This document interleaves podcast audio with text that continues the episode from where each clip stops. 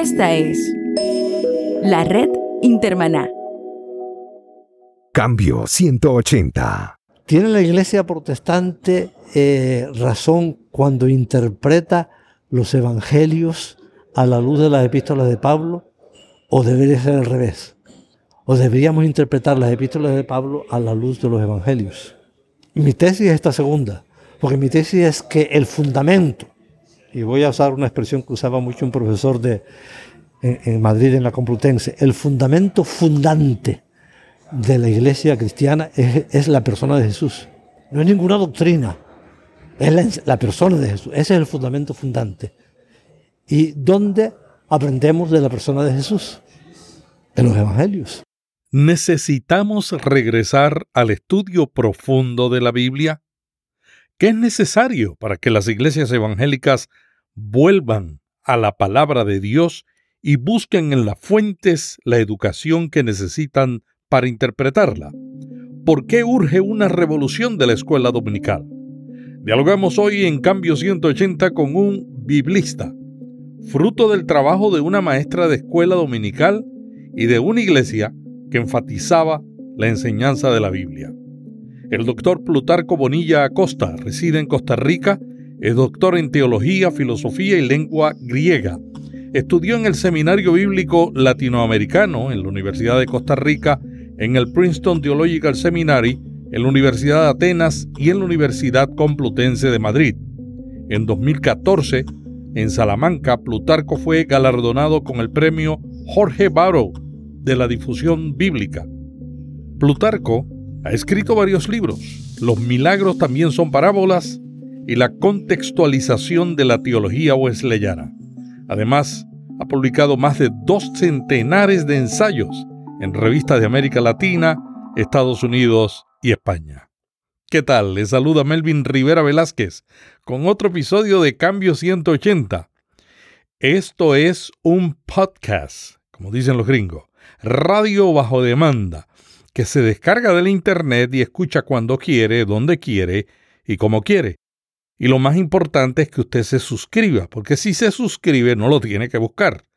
Yo estaré todos los lunes esperándole en la aplicación para escuchar podcasts en su celular.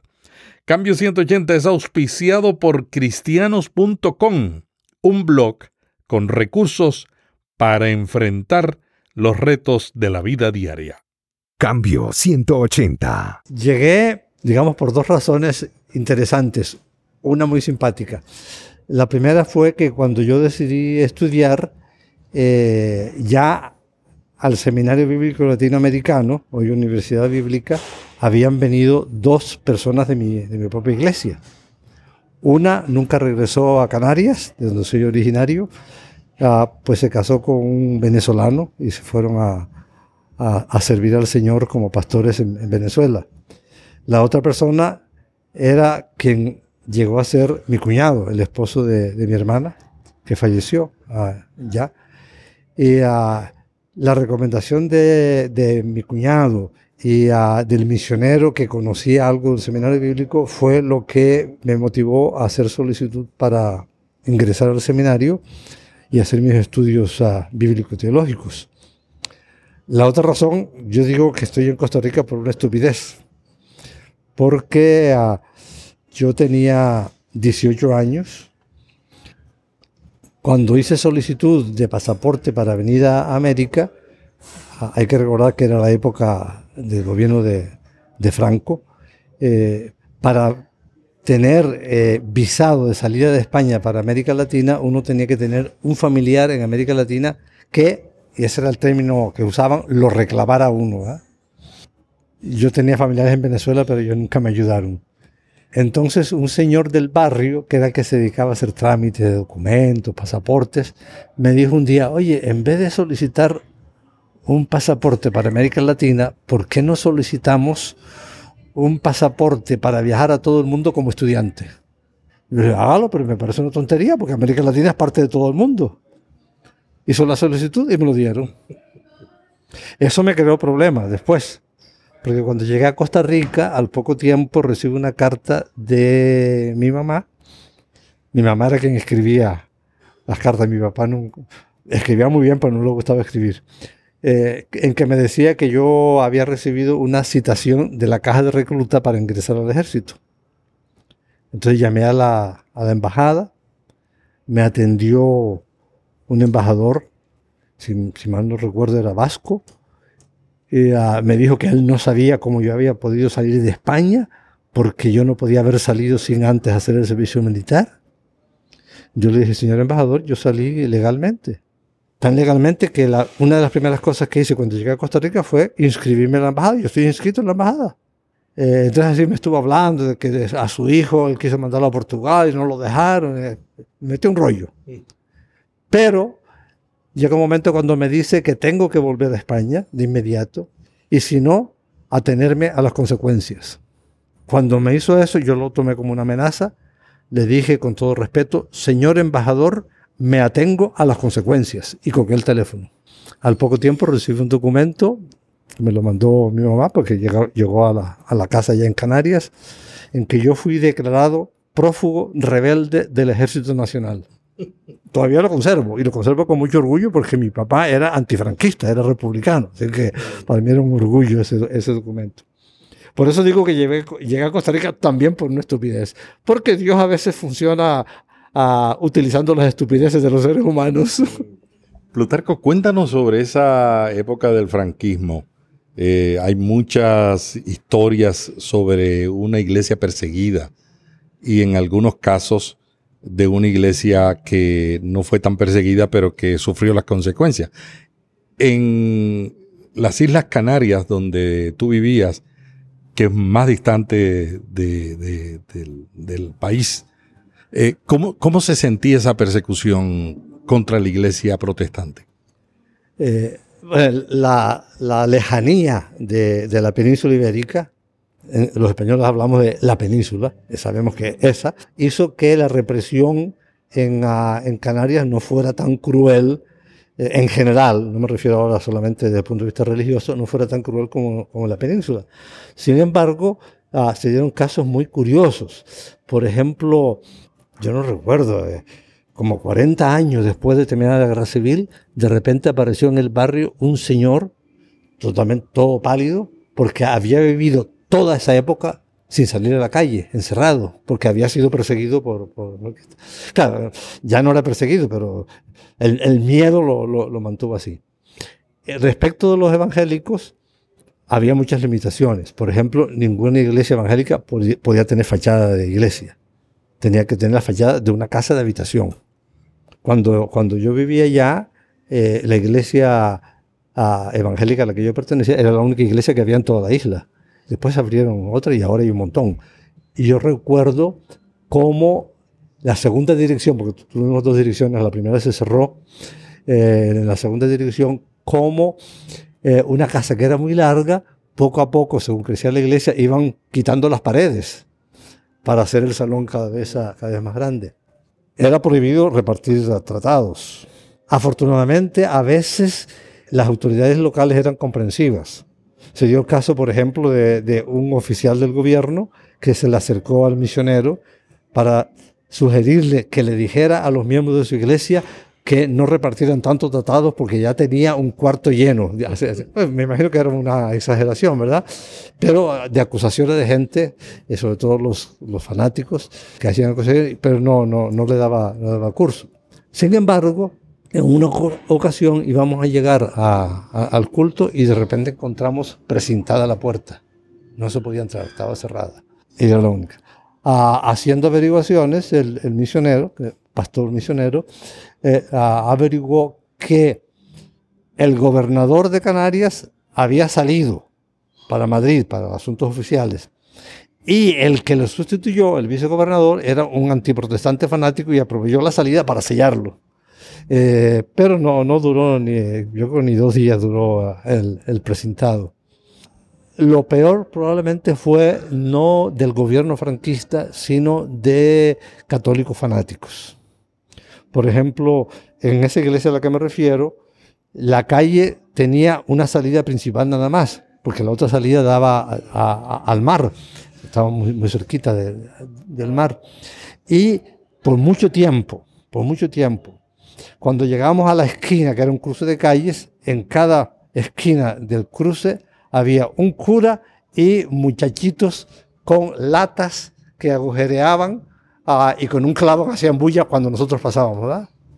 Para, fastidiar, nosotros no, no, no, no nos ah, producía ningún, ningún efecto negativo.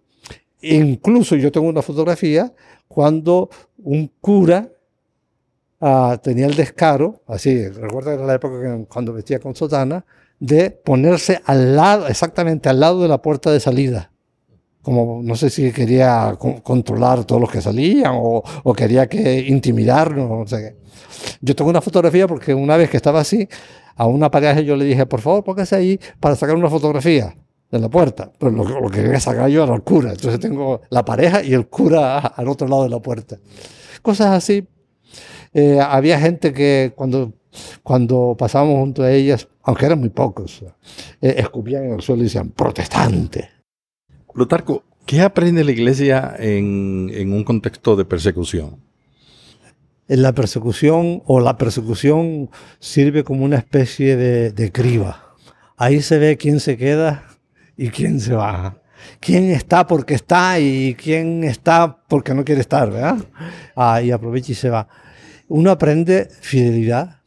Yo tuve la, gran bendición de, ser parte de una iglesia que ponía mucho énfasis en el estudio de la Biblia. Yo todavía recuerdo a mi maestra de escuela dominical, se llamaba Jerónima, pero le decíamos Moma, Moma Vieira, la recuerdo con cariño porque aprendimos mucho, mucho, yo por lo menos aprendí mucho, mucho de ella. Especialmente un, un otro misionero que llegó, con el cual yo establecí una amistad bastante estrecha, él me decía mi nieto, yo le decía el abuelo, puso mucho énfasis en el estudio de, uh, de las escrituras. Lo promocionaba, no solo en los cultos regulares, sino estimulándolo a uno. Yo antes de llegar al seminario hice cursos por correspondencia sobre cuestiones de la Biblia con, un inglés que, radicaba en, en, en, Barcelona, Ernesto Trencha, que tenía curso bíblico por correspondencia. Uh, muy limitado por las situaciones, pero uh, muy, muy, provechoso. De hecho, un profesor aquí en el seminario, uh, poco después de, de, llegar, cuando ya establecimos más o menos amistad, me dijo que, que varios profesores se sorprendieron de lo que yo sabía de, de, de, la Biblia, especialmente el Nuevo Testamento, pero se lo debo a mi iglesia, no, no, no, es que eh, no, no, era por mi linda cara, sino por el estímulo para que nosotros estudiáramos las escrituras. Hoy las iglesias hacen menos énfasis en el estudio de la Biblia y hay una diferencia entre leer y estudiar. ¿Cómo tú ves la situación de iglesias que están desapareciendo las escuelas dominicales porque es un concepto educativo que ya no es contemporáneo? Voy a decir algo algunos me acusan de que yo soy muy brusco a veces cuando hablo. Yo, yo voy a decir algo que quizás molesta a algunos. Desde hace mucho tiempo yo he dicho que las escuelas dominicales son un fraude. ¿Dónde has visto tú una escuela donde los estudiantes no tienen tareas que hacer?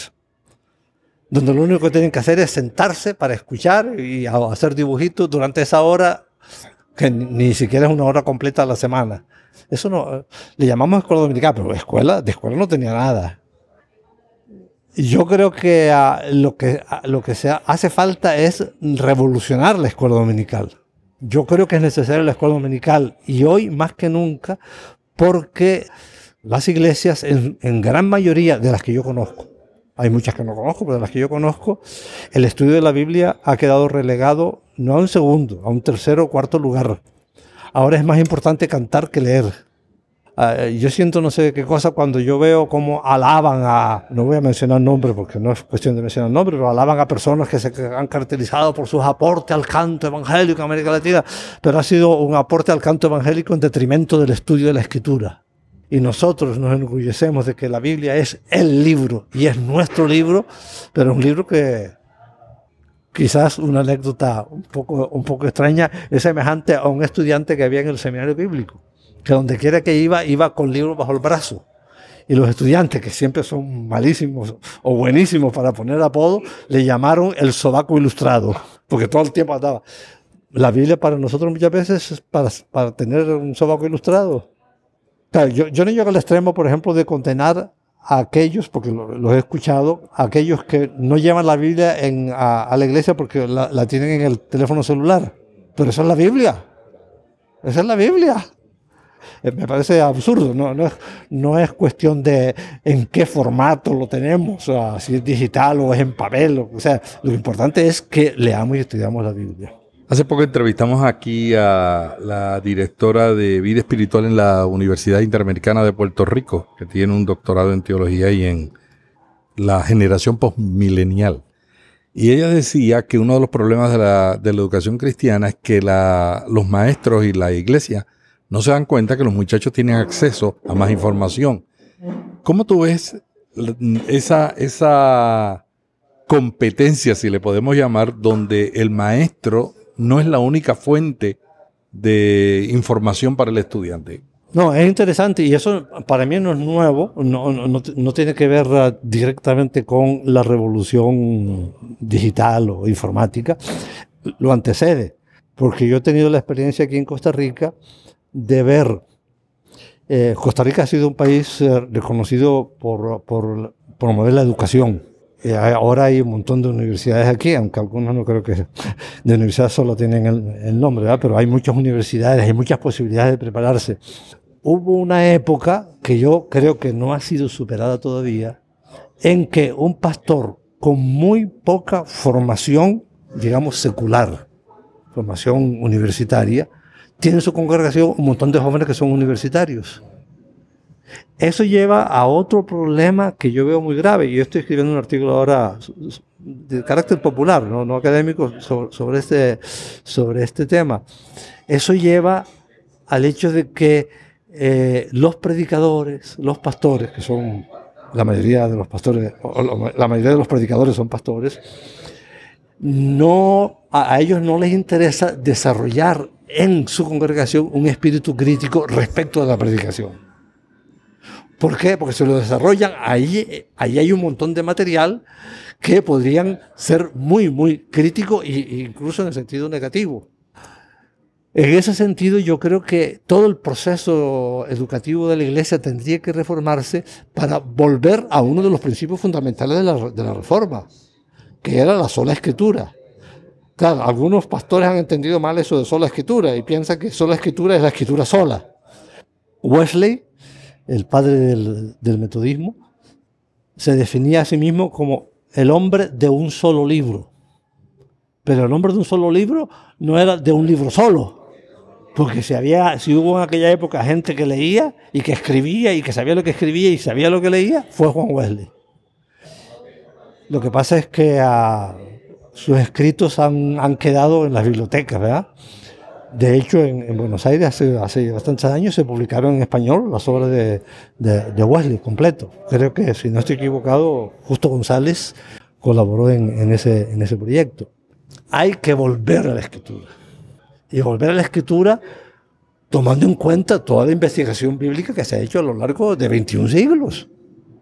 ¿Cómo, volvemos a la escritura ahora donde eh, la educación se confronta con nuevas formas de leer? Ya la gente no lee una página completa, sino que la escanea. Ya tenemos diferentes fuentes de información y lo que está de moda ahora son las noticias falsas en los medios porque todo el mundo piensa que si está en Facebook es cierto. ¿Cómo nosotros en la iglesia podemos educar en un contexto diferente y regresar a la escritura? Bueno, la primera cosa es que los responsables, comenzando por los pastores, los maestros de escuela dominical, sean gente estudiosa. Cuando yo viajaba mucho, ya, ya no viajo, pero cuando yo viajaba mucho y tenía la oportunidad de visitar las casas pastorales, una de las primeras cosas que yo trataba de hacer es ir a la biblioteca. Y a mí me daba pena, eh, no voy a mencionar nombre, eh, porque incluso son de gente muy cercana a mí, pero a mí me da pena llegar a una biblioteca de un pastor y ver que todos los libros que tienen son, primero, antiquísimos, ninguno nuevo, y todos de una sola línea de pensamiento. ¿Cómo puedo crecer yo si no confronto mi pensamiento con lo que piensa otro de manera diferente? Así nunca se crece nunca se crece. Por eso la primera cosa que, hay que, a la que hay que prestar atención es a la formación de los dirigentes de la iglesia, y no me refiero solo a los pastores, también a los que son responsables ah, de, la educación de los niños y de los jóvenes.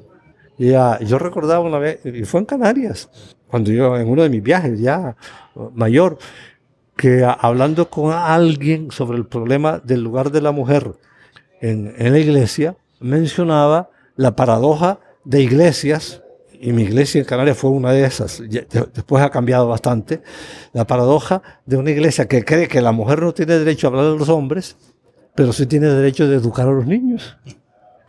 Eso es terriblemente paradójico, porque el, el, el adulto ya tiene una mente más o menos formada. El niño es al que se le está formando. Por eso digo que el, la responsabilidad de la formación no es solo de los pastores, es de todo el equipo de la iglesia que tiene responsabilidad de dirigir al pueblo de Dios. Que yo sea de paso, yo estoy tratando de evitar referirme a la iglesia como el rebaño. Y, tengo en mente uh, escribir un artículo sobre eso. ¿Por qué llamamos pastores a los pastores? ¿Por qué? Porque en la Biblia, en la Biblia Dios se presenta como el pastor. El Señor es mi pastor.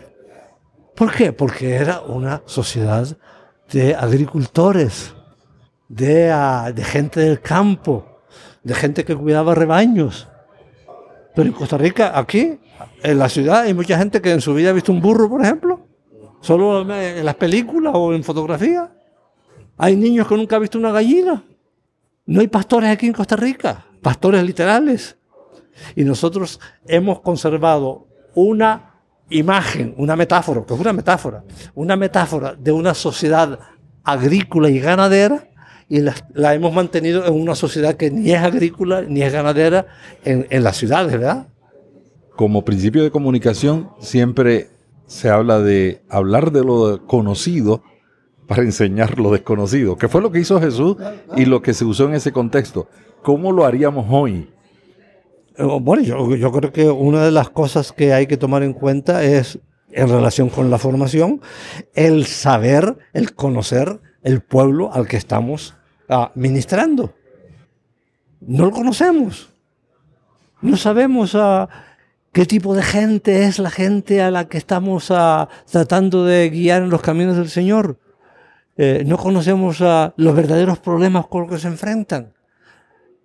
Y desgraciadamente, desgraciadamente, lo digo con, con mucha pena, la inmensa mayoría de los evangélicos protestantes que se han metido en la política ha sido para ensuciar la política.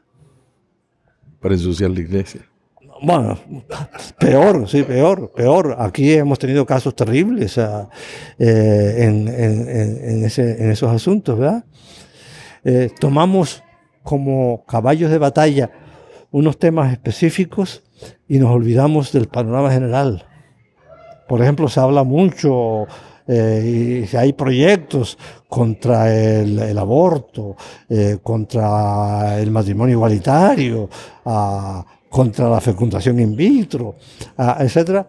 Pero, ¿qué político aquí en Costa Rica se ha levantado una asamblea a, hablar y a acusar? A los otros sí los acusan, pero a acusar a los corruptos dentro de la política. Si muchos de ellos son corruptos. Aquí se dio un caso, tampoco voy a mencionar nombre. Si lo oyen en Costa Rica lo sabrán. Aquí se dio un caso de un, un pastor que se metió en la política, nunca había estado en política en nada, en nada no, no, no como otros que comienzan desde abajo, no, se mete en la política. Y en la primera sesión, cuando se dirige el directorio de la Asamblea Legislativa, de repente aparece en la mesa directiva, como uno de los secretarios. Cuando se procede a las votaciones, ya se, uno se da cuenta, siempre votaba con el partido ganador, con el partido mayoritario. Hasta el punto que una periodista en uno de los periódicos del país dijo, Señor, dijo, el nombre completo, por favor hable, porque llevamos seis meses en la Asamblea Legislativa y usted no ha dicho todavía ni una sola palabra. Así lo, así lo, retó la periodista. Yo confieso que a esta, a esta, en esta etapa de mi vida me he vuelto un poco pesimista respecto del futuro del protestantismo en Costa Rica. Yo creo que se necesita otra reforma que Dios levante otro equivalente a Lutero en lo bueno, porque Lutero también hizo cosas malas, ¿eh? ¿Eh? que a veces nos olvidamos de eso. Pero que en lo bueno que Dios levante a alguien que pueda sacudirnos de nuestras raíces para volver otra vez a hacer lo que Jesús quiso que hiciera. Y hablando de la reforma, ¿cuáles son las mayores contribuciones que tú ves que tuvo la reforma al mundo, no a la iglesia nada más, al mundo. Ah, bueno, el, la reforma hay que verla no desde una sola perspectiva, sino desde, todo el panorama general que estaba viviendo la Alemania de aquella época. Yo creo que, por ejemplo, en, el nivel cultural, y esto lo han, reconocido los estudiosos de la lengua alemana, eh, Martín Lutero fue uno de los creadores o, fundadores, no, sé qué término técnico usarían los, ah, ah, historiadores de la lengua, de la lengua alemana moderna. Él la fijó ah, con su traducción de la Biblia. Pero la traducción de la Biblia no fue un ejercicio académico, fue la traducción de la Biblia para poner la Biblia en las manos del pueblo. O sea, desde el punto de vista de la educación, deja de ser la educación un, ah, un ámbito privado de unos pocos privilegiados para que el pueblo sea el que, el que lea y el que, y el que eh, escudriñe. Eh, que por cierto, a, algunos han abusado y malinterpretado, con quién sabe cuáles intereses, la afirmación de, de, la, de, que cada lector de la escritura tiene el derecho de interpretar la escritura. Eh, Lutero nunca enseñó eso de esa manera, ¿verdad? Eh, ¿Cómo le enseñó él? Que la interpretación tiene que ser ilustrada. Yo tengo que saber eh, y, para saber tengo que estudiar, y para saber tengo que averiguar. Y desgraciadamente en el protestantismo contemporáneo pasa eso, que coge el texto y yo ya leo un parrafito, Dios me dijo, va, y ya lo interpreta sin tomar en cuenta ni cuándo fue escrito, ni para quién fue escrito, ni con qué propósito fue escrito, ni qué pretendía el, el, autor con lo que, con lo que escribía. la interpretación privada no es tan privada. ¿va? Eh, no es que yo tengo derecho de sacar de la Biblia lo que me dé la gana. Yo recuerdo, mi primer curso de griego fue en el colegio. En aquella época se enseñaba latín y griego en el colegio. Y ah, yo me hice un buen amigo del profesor de griego, que también era profesor de, geografía y de historia, un católico, muy católico, pero muy, ah, muy respetuoso. Y, ah, y una vez él me dijo, en una conversación que teníamos los dos, me dice Bonilla. En el colegio siempre lo decían uno por el apellido, nunca por el nombre. Bonilla. La verdad es que con la Biblia en la mano uno puede probar que el café es mejor que el chocolate. Es una metáfora, por supuesto, ¿verdad? Y, la verdad es que cuando yo ah, oigo algunas predicaciones, especialmente por televisión, eso es verdad.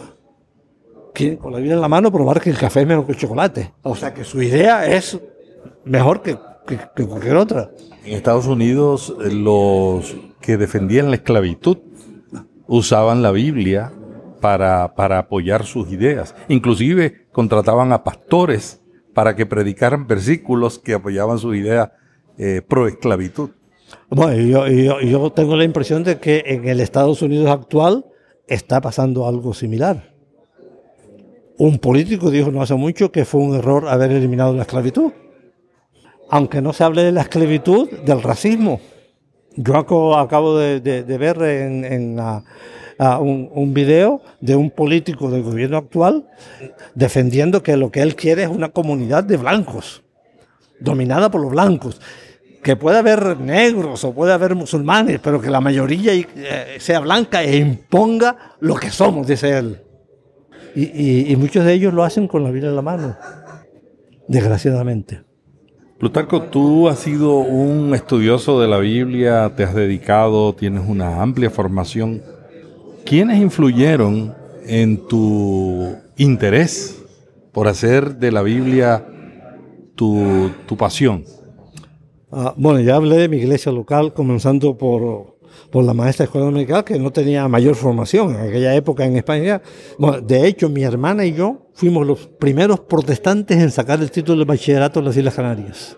Los primeros, por los sacrificios de mis padres.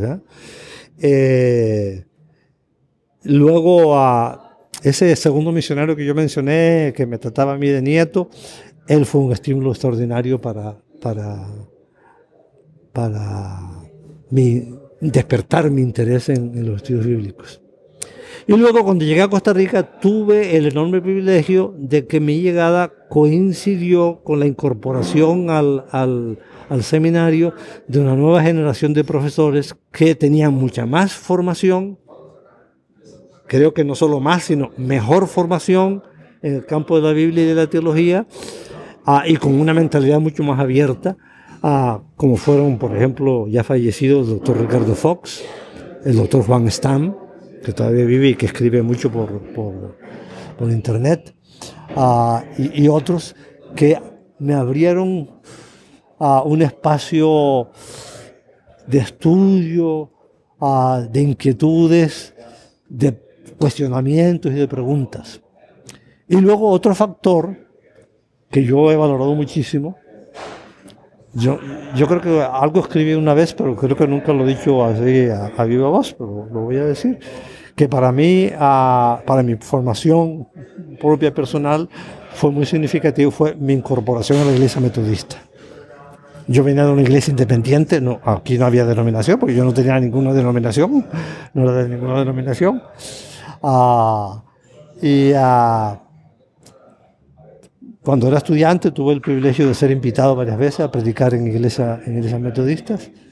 Y cuando me fui a graduar, el mismo año en que yo me gradué, había iniciado la iglesia metodista una especie de instituto bíblico que se llamaba Escuela de Preparación de Obreros Metodistas. Era orientado a la iglesia metodista de Panamá y de Costa Rica.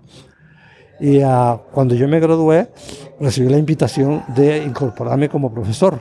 No me exigían ser metodista, pero yo me dediqué a estudiar y a, a pensar y a reflexionar. Y uh, el ambiente metodista, no solo de Costa Rica y Panamá, sino en general en América Latina, el conocer a otros líderes metodistas, algunos ya partieron a sus moradas eternas, como Miguel Bonino, Emilio Castro, Mortimer Arias, Ah, etcétera, todo eso me abrió un mundo nuevo para mí. Los estudios en el seminario me demostraron una gran verdad de la que yo estaba totalmente equivocado, porque yo pensaba, viniendo de donde venía, que la iglesia evangélica a la que yo había pertenecido, y todavía soy miembro honorario de esa iglesia, un pastor menos miembro honorario, yo creía al llegar a Costa Rica que esa iglesia era el reflejo puro del cristianismo del siglo I y, y descubro que no. Y descubro que hay un, el, el, el, el, mundo evangélico protestante es como el arco iris, ¿verdad? Con muchos colores. Pobre arco iris, si le quitáramos uno de esos colores, dejaría de serlo. Entonces, iglesias que tienen diferentes enfoques, ¿tú crees que todas tienen una gran contribución? Por supuesto. No es que creo, es que han tenido a lo largo de la historia grandes contribuciones con grandes errores también. Ya señalé antes que a veces ensalzamos mucho a Lutero y nos olvidamos. Lutero tiene un escrito antisemita horrible. Las cosas que dice son horribles. Eh, ah, pero eso no quita lo bueno. Yo siempre he dicho por ejemplo, en instituciones que condenan a alguien por algo malo que hizo y al condenarlo se olvidan de todo lo bueno que hizo. Eso es un pecado. Lo malo que uno hace no puede borrar todo lo bueno que hizo, toda la contribución que hizo. Y comenzando por uno mismo, si uno es sincero con uno mismo, eh, uno recibe ah, eh, elogio de gente que ha sido de bendición, pero uno se mira a sí mismo y dice, y también cuánto mal no habrá hecho en, las cosas que, en que he metido la pata hasta, hasta el fondo. ¿no? Yo creo que, que las iglesias evangélicas todas han tenido su contribución.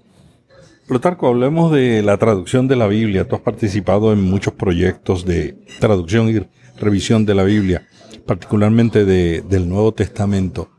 En esas experiencias que tú has tenido, ¿qué ha sido el reto principal al trabajar con el Nuevo Testamento? Se lo voy a poner en unos términos que yo una vez usé en un taller. Yo, yo participé eh, durante mi tiempo en Sociedad Bíblica, una de las experiencias más lindas para mí fueron los talleres de ciencia bíblica. Incluso más que el trabajo de revisión de texto y todo lo demás. Es el contacto con la gente, ¿verdad? Y yo una vez dije en un taller, si mi iglesia enseña algo y yo descubro que en el, Nuevo Testamento no es así, lo siento por la iglesia. Con eso quiero decir que para mí el primer, la primera responsabilidad del traductor bíblico es la fidelidad al mensaje del texto bíblico, no a la letra, sino a lo que realmente dice. Porque lo que realmente se dice no es lo que está en la letra. Si yo digo patas arriba, no quiero decir que estoy patas arriba, ¿verdad? Estoy, diciendo otra cosa. Estoy significando otra cosa, aunque diga patas arriba. Eso es en primer lugar. Y en segundo lugar, algo que aprendí especialmente del recordadísimo doctor Naida, es que uno tiene que decirlo de tal manera que sin traicionar la fidelidad pueda ser aceptado por la gente. La gente que ha pensado de otra manera hasta ese momento, ¿verdad? O sea, las aceptabilidad. Muchas traducciones de la Biblia han sido rechazadas porque no, han sido aceptadas. Aun cuando pueden haber sido buenas, traducciones, ¿verdad? Por muy diversas razones. Por ejemplo, en, España, y para hablar del mundo católico, apareció una Biblia, el, Nuevo Testamento creo que se publicó en el 74, si, si no recuerdo, la Nueva Biblia Española, que en el Nuevo Testamento el traductor Mateos hizo una revolución del lenguaje. A mí me encanta, pero a, a muchísima gente no le gusta. Eh, yo recuerdo incluso dentro del equipo de Sociedad Bíblica Unidad comentándolo, en el texto de Filipenses 2 dice que Jesús se hizo uno de tantos. Y a uno de los traductores le, pareció eso muy, muy... Pero Jesús no andaba con una aureola en la cabeza como la pintan en, los dibujitos uh, religiosos de, de, Jesús y María y los santos, ¿no? Andaba como uno de tantos. Tanto fue uno de tantos que lo mataron por ser uno de tantos. Un revoltoso de tantos, ¿no? ¿Por qué lo trataron como lo trataron? Porque era uno de tantos, pero uno de tantos que tenía un mensaje que fastidiaba a mucha gente. Plutarco, la formación de, del, del, Nuevo Testamento hubo muchos libros que no se que no se no fueron fácilmente aceptados en diferentes etapas. ¿Cuáles fueron esos libros que hubo dudas y por qué? Hubo, hubo varios. Es interesante que hubo varios eh, que no aceptaron en algunos casos, por razones que la crítica posterior le dio la razón. ¿verdad? Por ejemplo, Segunda de Pedro fue por mucho tiempo rechazada porque se decía que Pedro no lo escribió. Hay muchos biblistas hoy en el día de hoy que dicen que Pedro no lo escribió. Fue, pudo haber sido un discípulo de Pedro o alguien que usó el nombre de Pedro. Esa es una de las razones. Otra razón es porque no se les veía mayor importancia, como segunda de Juan y tercera de Juan. Otras porque parecía presentar una teología muy diferente, como Hebreos. Otras porque eran usados esos libros, especialmente en el Oriente, eh, en la iglesia oriental, eran usados por, uh, por gente que uh, enseñaban doctrinas que se consideraban heréticas, como el Apocalipsis. En la iglesia or oriental, la iglesia ortodoxa uh, del Oriente, eh, el libro de Apocalipsis no fue aceptado sino hasta el siglo X. Es decir, hubo varias razones por las que se rechazaban esos, esos, esos libros. Claro, después también, pero eh, yo creo que es posterior, surgieron un montón de otra literatura que son los que se conoce con el nombre de, de apócrifos, ¿verdad? de textos apócrifos. ¿Y el libro de Santiago? El libro de Santiago, bueno, el propio Lutero lo llamó la epístola de paja, porque según la interpretación de él se oponía a, a la enseñanza de la justificación por la fe que, que enseñaba, enseñaba Pablo. Por cierto, yo creo que aquí hay un tema que yo no sé si en algún momento lo van a, a, a tratar los que van a, hacer las conmemoraciones o como quiera que se llame de la reforma de la reforma del siglo XVI. ¿Tiene la iglesia protestante eh, razón cuando interpreta los evangelios a la luz de las epístolas de Pablo? ¿O debería ser al revés? ¿O deberíamos interpretar las epístolas de Pablo a la luz de los evangelios? Mi tesis es esta segunda, porque mi tesis es que el fundamento, y voy a usar una expresión que usaba mucho un profesor de, en, Madrid, en la Complutense, el fundamento fundante de la iglesia cristiana es, es, la persona de Jesús. No es ninguna doctrina, es la, persona de Jesús. Ese es el fundamento fundante. ¿Y dónde aprendemos de la persona de Jesús? En los evangelios. Las epístolas de Pablo es lo que, lo que el apóstol y yo no niego la inspiración, lo que el apóstol construye a partir de su experiencia con Jesús. Pero, pero es la vida de Jesús lo que es el fundamento de la fe cristiana. Y yo creo que tenemos que volver a leer las epístolas de Pablo a la luz. Si, si leemos las epístolas de Pablo a la luz de, de, de, del Jesús de los Evangelios, la dicotomía Pablo-Santiago se desaparece porque las obras van a ocupar el lugar que le corresponde dentro de la fe cristiana.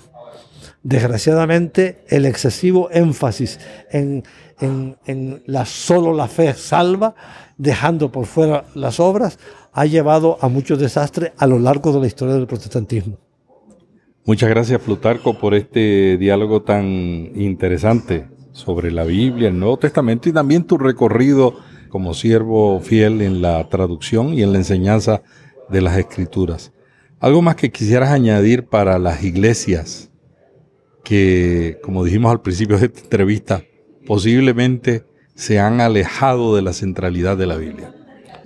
Uno de los principios de un movimiento que se inició antes de la Reforma lo expresaban los, los académicos europeos, que en aquella época solo hablaban latín, con la, expresión ad fontes. Hay que ir a las fuentes. No, ya no vale estudiar Aristóteles en una traducción al latín. Hay que ir a Aristóteles en, el griego Aristóteles y a Platón.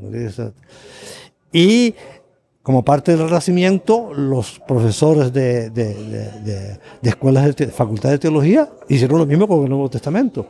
Por eso Erasmo publica el Nuevo Testamento en griego, antitos de la reforma de antitos, no de la reforma, antitos de que Lutero colgara las, tesis en, en, la abadía de, Wittenberg. Eh, y yo creo que en el día de hoy necesitamos lo mismo. Necesitamos volver a las fuentes. Y nuestra fuente es las Sagradas Escrituras. Tenemos que volver a ella, pero leerla no... Ah, bueno, leerla tratando de entender qué significó cuando se escribió, pero preguntándonos qué significa hoy. ¿Qué significa hoy el mensaje de, ah, de las escrituras? En el mundo tan convulso, tan casi apocalíptico que estamos viviendo con guerras por todos lados, con hambre, hambrunas espantosas, que uno ve las fotografías y se le pone uno los pelos de punta. ¿Qué significa hablar del reino de Dios hoy, en un mundo en que parece que el reino que reina es el reino del diablo? Para mí ese es el reto más grande. Hasta aquí Cambio 180. Cada semana, Melvin Rivera Velázquez dialoga con destacados invitados sobre temas de interés para pastores y líderes. Cambio 180 le ayuda a mantenerse relevante en un mundo cambiante. Si este podcast le gustó, vaya a iTunes y suscríbase para recibirlo automáticamente lo publiquemos. También déjenos ahí una valorización y comentario. Para más artículos sobre estos temas, visite cambio180.com. Cambio 180. Esta es la red Intermaná.